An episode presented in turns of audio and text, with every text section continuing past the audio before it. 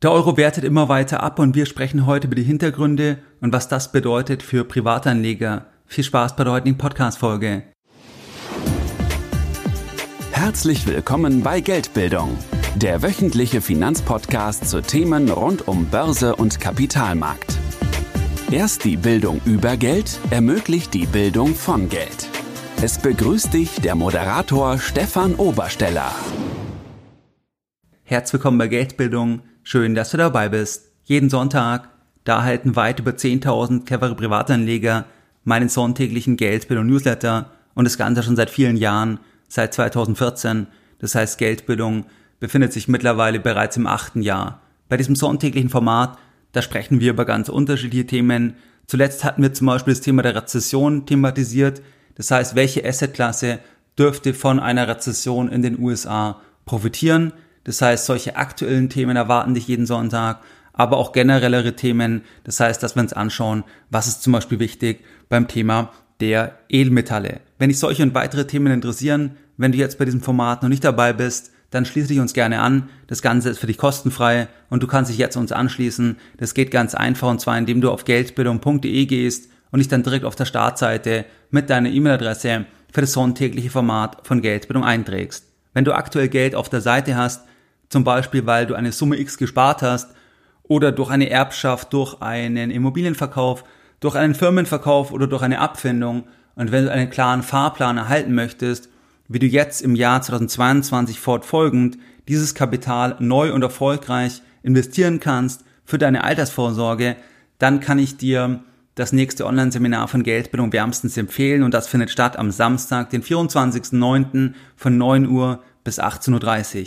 Wenn du dort noch dabei sein möchtest, dann kann ich dir empfehlen, dass du baldmöglichst auf geldbildung.de slash Seminare gehst. Dort findest du dann auch die Veranstaltung, kannst dich einschreiben, du kannst auch alle Fragen dann mitbringen zu dieser Veranstaltung und dann freue ich mich, wenn wir uns dann an diesem Tag virtuell via Zoom kennenlernen. In der heutigen Podcast-Folge, da möchte ich mit dir über ein sehr brisantes Thema sprechen und zwar sprechen wir heute über den Euro-Absturz. Kurzzeitig ist der Euro unter die Marke von 1,00 Dollar gefallen und allein in den letzten zwölf Monaten, da hat der Euro zum Dollar um über 15 Prozent abgewertet.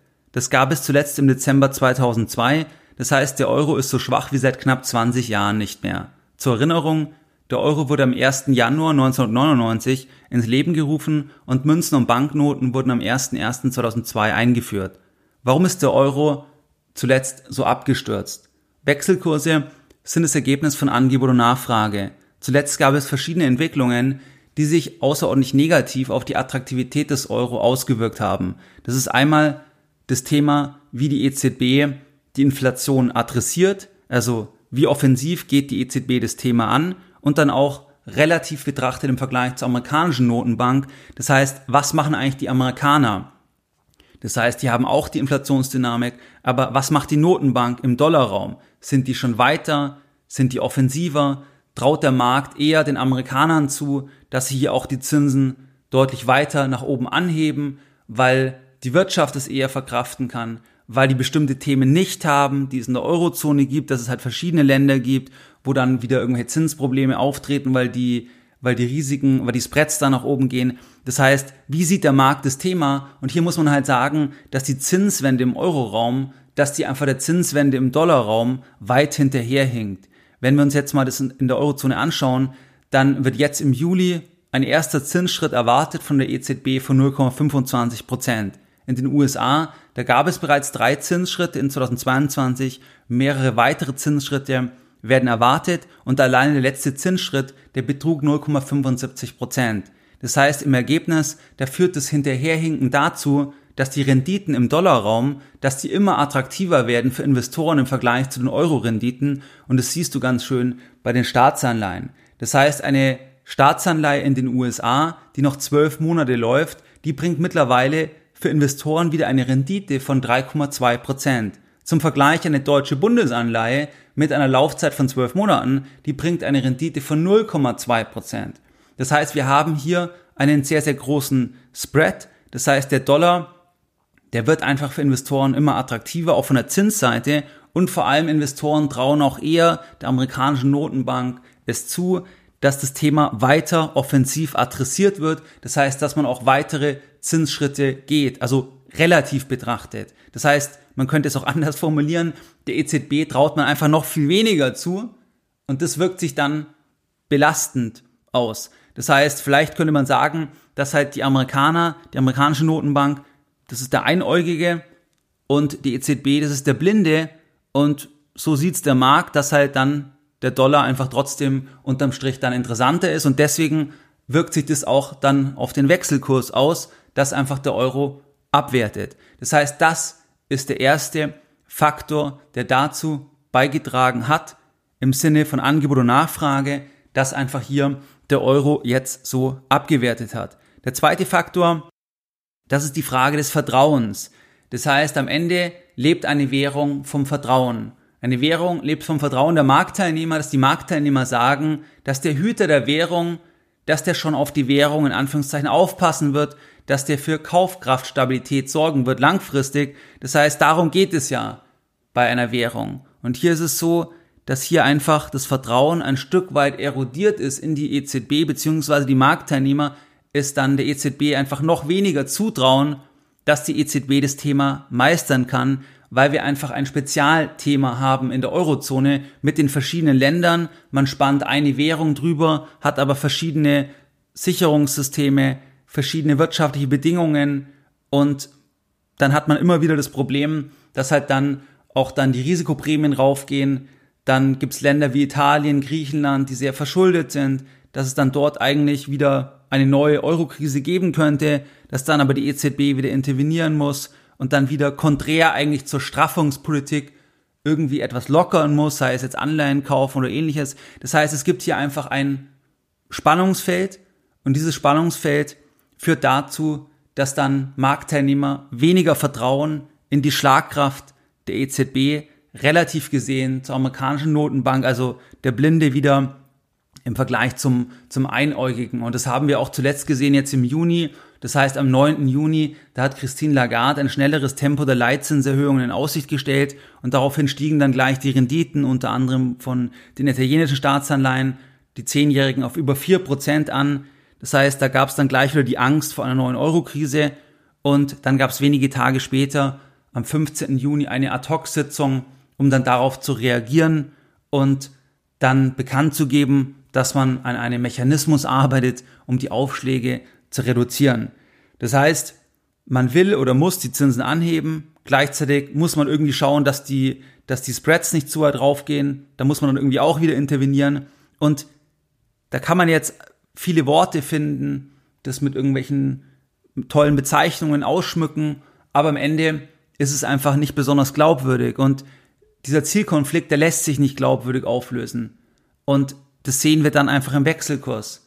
Das heißt, dass der Wechselkurs einfach genau der Ausdruck ist auch von diesem gesunkenen Vertrauen der Marktteilnehmer in die Zentralbank. Das Gegenstück wäre wieder der Schweizer Franken.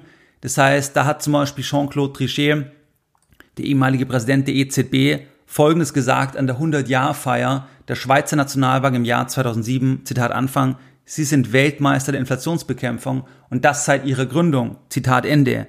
Und das haben wir auch jetzt gesehen, dass jetzt die SNB schon einen Zinsschritt gemacht hat, obwohl die Inflation dort wesentlich geringer ist im Vergleich zur EZB. Spannend war auch, dass die SNB das vorgelagert gemacht hat. Das heißt, bevor die EZB eigentlich den ersten Zinsschritt macht, weil die SNB ja parallel immer das Thema hat mit der Aufwertung vom Franken. Und das haben wir auch jetzt gesehen, dass der Franken weiter aufgewertet hat. Aber da hat die SNB gesagt, oder da steht eigentlich die Entscheidung dahinter, dass auch wenn der Franken weiter aufwertet, der Inflationskampf, der wirksame Inflationskampf, die Glaubwürdigkeit, das ist wichtiger. Und sei es, dass wir dann einen Preis haben, dass der Franken halt weiter aufwertet, aber der wirksame Inflationskampf, das ist wichtig. Und hier ist das Vertrauen der Marktteilnehmer hoch.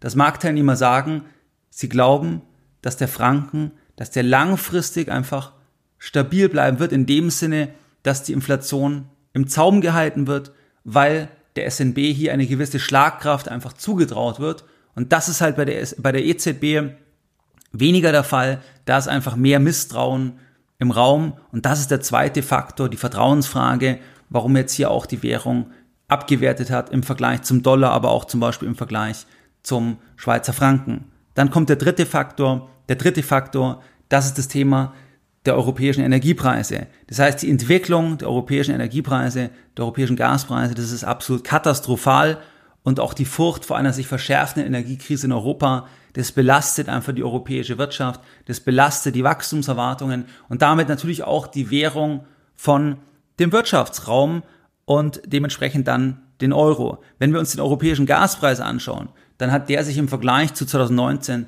mehr als versechsfacht und ist absolut katastrophal für die Industrie. Das ist auch katastrophal für Verbraucher. Wenn die Abrechnungen 2023 kommen für 2022, dann wird es einen Schock auslösen bei vielen und da wird die Politik dann auch Lösungen finden müssen, weil einfach viele das auch gar nicht bezahlen werden können. Und von der Industrie, da gab es zum Beispiel Wolfgang Krupp von Trigema, mittelständischer Betrieb mit ca. 1200 Mitarbeitern in Bollardingen im Bereich der Textilindustrie und er hat sich zu den Gaspreisen geäußert, dass man das einfach mal sieht, dass zum Beispiel bei ihm hier die Gasrechnung sich erhöht hat von 100.000 Euro ungefähr im Monat 2019 auf jetzt irgendwie 5, 6, 700.000 oder mehr pro Monat. Das heißt, das ist für einen solchen kerngesunden Betrieb langfristig gar nicht abbildbar. Das heißt, es sind einfach keine planbaren Verhältnisse mehr und es ist ja auch nicht in Sicht, wann es wieder besser wird. Das heißt, es hemmt ja auch die Investitionsseite, weil am Ende für Investitionen braucht man Planungssicherheit. Und alleine auch zum Beispiel alle Diskussionen, Gasstopp, Gasengpässe, alleine die Diskussionen, also dass man so weit ist, dass das im Raum steht, dass man darüber sprechen muss, das führt alleine bereits zu einem Anstieg der Gaspreise, weil das natürlich dann der Markt vorwegnimmt. Das heißt, es ist in etwa so, wie wenn jemand, der eine Autorität ist, wie wenn dann jemand sagt, Bank XY, die könnte in Schieflage geraten. Wenn es jemand sagt, der eine Autorität ist, der eine Reichweite hat, dann kann das allein deswegen schon zur Schieflage führen, weil dann der Markt dem nacheifert. Das ist dann eine selbsterfüllende Prophezeiung. Und ein Stück weit ist es auch hier so, jetzt unabhängig von der, von der realen Situation, dass alleine, dass man darüber sprechen muss, dass das dann schon die Preise nach oben treibt. Weil einfach keine Sicherheit vorhanden ist. Und es ist fatal für die Industrie.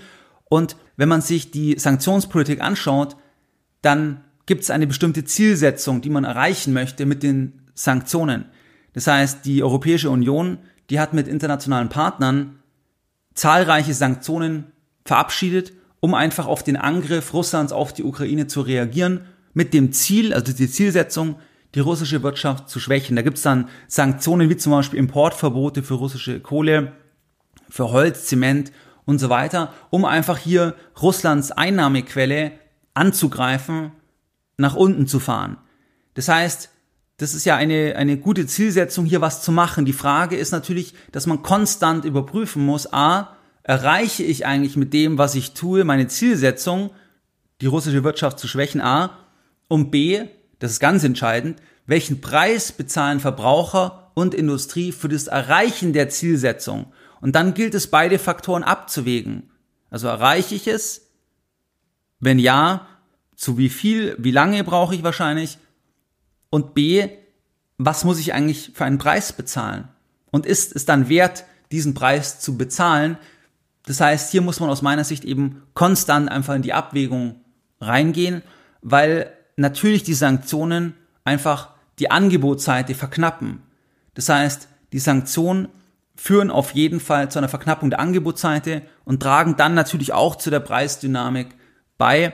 Das heißt also, natürlich auch dann die Antworten Russlands, ganz klar, aber das muss man einfach konstant berücksichtigen. Und wenn man sich zum Beispiel Daten anschaut, dann kann man zum Beispiel schon sehen, dass halt andere Länder es anders machen, zum Beispiel China, Indien, die gehen anders vor und insofern ist dann die Frage, kann man eigentlich die Zielsetzung wirklich vollumfänglich erreichen und ist der Preis dann nicht zu hoch, den man am Ende dann dafür bezahlt? Also das sind eigentlich die, die drei Faktoren, die hier zu dem schwächeren Euro beigetragen haben, aus meiner Sicht. Und dann ist die Frage, was bedeutet eigentlich der Euroabsturz für Privatanleger? Und hier ist einmal das Thema, dass neben der Inflation in Euro, die ja auch bei 7, 8 Prozent liegt, also alleine die offizielle Inflationsrate, dass eine Abwertung der Währung gegenüber anderen Währungen, dass es einfach eine Art Zusatzinflation ist. Das heißt, dass man sagen kann, neben der regulären Inflation gab es jetzt halt eine Zusatzinflation durch die Abwertung zum Dollar, durch die Abwertung zum Franken. Und diese Zusatzinflation, die greift jetzt für den Verbraucher nur dann, wenn er in ein bestimmtes Setting gerät, also zum Beispiel bei Reisen, also Touristik oder wenn man dort Produkte bezieht oder wenn man beispielsweise auswandern möchte, wenn man jetzt in die USA auswandern möchte oder in die Schweiz auswandern möchte, dann muss man jetzt einfach mehr bezahlen, wenn man mit Euro kommt, weil einfach der Euro so stark abgewertet hat.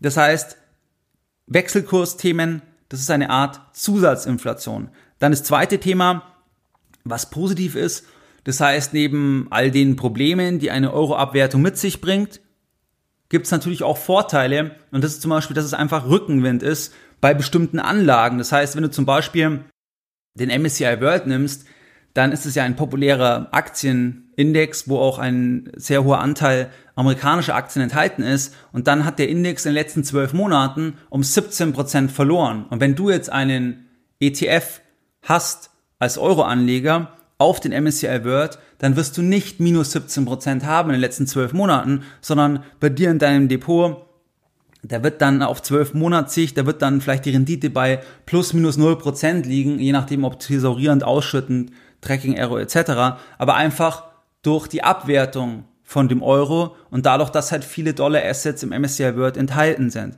Das heißt, bei vielen Anlagen haben Euro-Anleger profitiert. Also bei Aktien, aber auch bei Gold beispielsweise, wenn du dir Gold anschaust in Dollar in den letzten zwölf Monaten, minus 6,5 Prozent, Gold in Euro weit im Plus.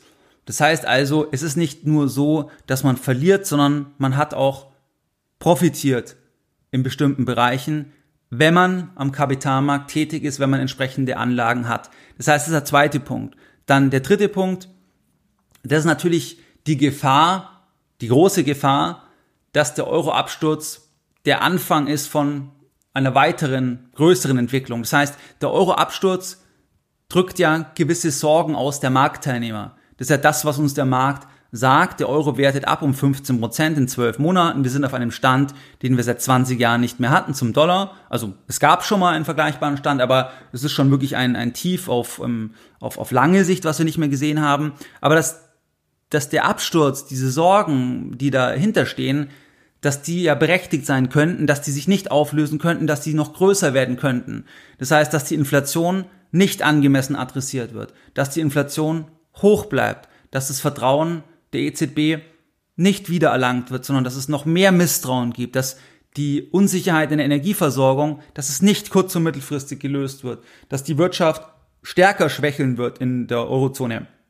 Das heißt, das ist eigentlich die große Gefahr, dass sich das Ganze vergrößert dass dann auch natürlich alle anderen Forderungen betroffen sind, also Rentenansprüche, Versicherungsansprüche in Euro, Betriebsrentenansprüche. Das heißt, es gibt ja viele Kapitalsammelbecken, wo nominale Forderungen eingeloggt sind, wo man dann davon lebt, was bekomme ich davon? Was bekomme ich von 2.000, 3.000 Euro Rente in 20, 30 Jahren? Und das liegt dann wiederum an der Inflation in Euro. Und die Inflation beeinflusst dann natürlich auch wiederum den Wechselkurs. Das heißt also, dass das hier der Anfang von einem größeren Thema sein könnte und das ist eigentlich die, die Hauptgefahr, wo man einfach das Thema auf dem Schirm haben sollte. Ich persönlich war immer ein Stück weit Euro kritisch, einfach weil man hier einfach eine Währung drüber spannt und dann bestimmte Spannungsfelder hat, die man nicht auflösen kann, weil eben die Wirtschaftsleistung unterschiedlich ist, die Innovationskraft unterschiedlich ist, die Länder können nicht abwerten dass ich dann hier einfach immer gewisse Probleme habe, die sich immer wieder zeigen werden. Und ich zum Beispiel habe keinerlei Forderungen, die irgendwann geltend werden in 20, 30, 40 Jahren im Sinne von einer privaten Rentenversicherung oder irgendwelche anderen Themen, weil aus meiner Sicht da einfach das Chancen-Risiko-Verhältnis nicht stimmt im Verhältnis zur Eigenverantwortung, wo ich selber eben entscheiden kann, in welchen Assets bin ich investiert, wie zum Beispiel, wenn ich in amerikanischen Unternehmen investiert bin oder in Schweizer Aktien investiert bin oder in Edelmetalle investiert bin, dann ist zum Beispiel, dass ich jetzt profitiert habe sogar von dieser Entwicklung. Aber bei klassischen nominalen Forderungen in Euro ist man der weiteren Entwicklung in Euro ausgeliefert. Was ich trotzdem nicht empfehlen würde, dass man dann zum Beispiel sagt, man tauscht Geld, was man eigentlich in Euro benötigt, das tauscht man dann um, weil man dann sagt, es geht immer weiter runter. Weil Demut ist auch bei der Wechselkursentwicklung ganz wichtig. Das heißt, es gibt verschiedene belastende Faktoren. Der Euro ist jetzt auf einem 20-Jahres-Tief, aber es ist nicht möglich, verlässlich die Wechselkursentwicklung kurzfristig, mittelfristig vorherzusehen. Das heißt, wenn du zum Beispiel jetzt sagst, in zwei Jahren willst du eine Immobilie kaufen in Stuttgart, dann kannst du natürlich sagen, du wechselst jetzt das Geld, das Eigenkapital in eine andere Währung, zum Beispiel in den Franken, in den Dollar. Aber dann bist du einfach ausgeliefert dem Zeitpunkt, wo dann konkret der Wechselkurs steht. Und auch wenn viele Sachen für einen schwächeren Euro sprechen, gibt es da keine Garantie dafür. Und auch zwei, also vor 20 Jahren, wo der, der Euro ja dann sogar mal noch schwächer war, ging es dann erstmal dann in die andere Richtung. Das heißt also, da ist aus meiner Sicht wichtig Demut. Das heißt, bei allen Problemen, die es in der Eurozone gibt, Demut in Bezug auf kurz- und mittelfristige Entwicklungen. Ganz langfristig gilt es auch für jede Währung, dass Cash immer ein schlechtes Asset ist. Das heißt, auch Dollar in Cash zu halten ist ein schlechtes Asset. Auch Franken in Cash zu halten auf ganz lange Sicht ist ein schlechtes Asset. Einfach in dem, also jetzt zum Euro hat man natürlich dann hier profitieren können, aber rein jetzt als Frankenanleger, wenn du jetzt äh, Franken im Schließfach liegen hast, ist es auf mehrere Jahrzehnte kein gutes Investment, weil natürlich Cash langfristig dann immer abwertet. Aber die Schwierigkeit ist immer, wenn man sagt, man wechselt und eigentlich braucht man das dann wieder in Euro in zwei, drei, vier Jahren, für was auch immer, weil dann kann es halt sein, wenn dann doch der Wechselkurs sich anders entwickelt, dass du dann halt einen Währungsverlust hast. Anders ist es zum Beispiel, wenn du sagst, du hast Geld, was du langfristig parkieren kannst, wo du sagst, das hältst du langfristig zum Beispiel in einer anderen Währung zur Diversifikation, machst du sowieso über Aktien, aber angenommen, du hast einfach einen höheren Cashbestand, dann kann man natürlich das machen, wenn man das langfristig halten kann. Am besten natürlich auch, wenn man irgendwie das Geld im Zweifel dann sogar in dem jeweiligen Währungsraum ausgeben ähm, könnte. Das heißt, so sehe ich ein bisschen das Thema mit der Wechselkursentwicklung. Und wie du es jetzt gewohnt bist, da möchte ich jetzt auch heute diese Folge nochmal ganz kurz beenden mit den Lessons Learned. In der heutigen Podcast-Folge, da haben wir über den Euro gesprochen, dass der Euro jetzt abgewertet hat stark. Und zwar um über 15 Prozent zum Dollar in den letzten zwölf Monaten. Wir sind hier auf einem 20-Jahres-Tiefstand und am Ende ist es ein Ergebnis von Angebot und Nachfrage. Es gibt verschiedene belastende Faktoren. Das heißt, die Zinswende, die hier nachgelagert ist in der Eurozone, dann hier auch vielleicht, dass der Markt relativ gesehen der amerikanischen Notenbank mehr zutraut beim Inflationskampf im Vergleich zur EZB und dann auch, dass einfach die europäischen Energiepreise, die Gaspreise, dass das einfach ein großes Problem ist für die Verbraucher, für die Industrie, für die Wirtschaft und dementsprechend auch für die Währung. Dann das Thema, was bedeutet es für Privatanleger?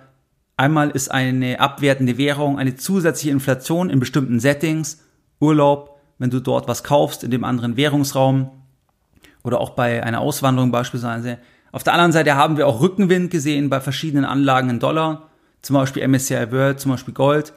Und dann ist es so, dass der Euro-Absturz der begründet sich durch Sorgen der Marktteilnehmer. Das heißt, das Thema könnte sich natürlich vergrößern, wenn einfach die Inflation nicht adressiert werden kann, wenn das Misstrauen noch größer wird, dann ist natürlich die Frage, inwieweit sind dann nominale Forderungen, die man langfristig hat in 10, 20, 30 Jahren in Euro, inwieweit ist das hier dann sinnvoll oder inwieweit kann es dann sein, dass einfach ich real davon mir nicht mehr wirklich viel kaufen kann. Wie du es gewohnt bist, dann möchte ich auch die heutige Podcast-Folge wieder mit einem Zitat beenden. Und heute ein Zitat von Mario Draghi, was er am 26.07.2012 gesagt hat. Das heißt, das war dann hier die Wende bei der letzten Euro-Krise und da hat Mario Draghi Folgendes gesagt, Zitat Anfang. Within our mandate, the ECB is ready to do whatever it takes to preserve the euro. And believe me, it will be enough. Mehr Informationen zu Themen rund um Börse und Kapitalmarkt findest du unter www.geldbildung.de. Und immer daran denken, Bildung hat die beste Rendite.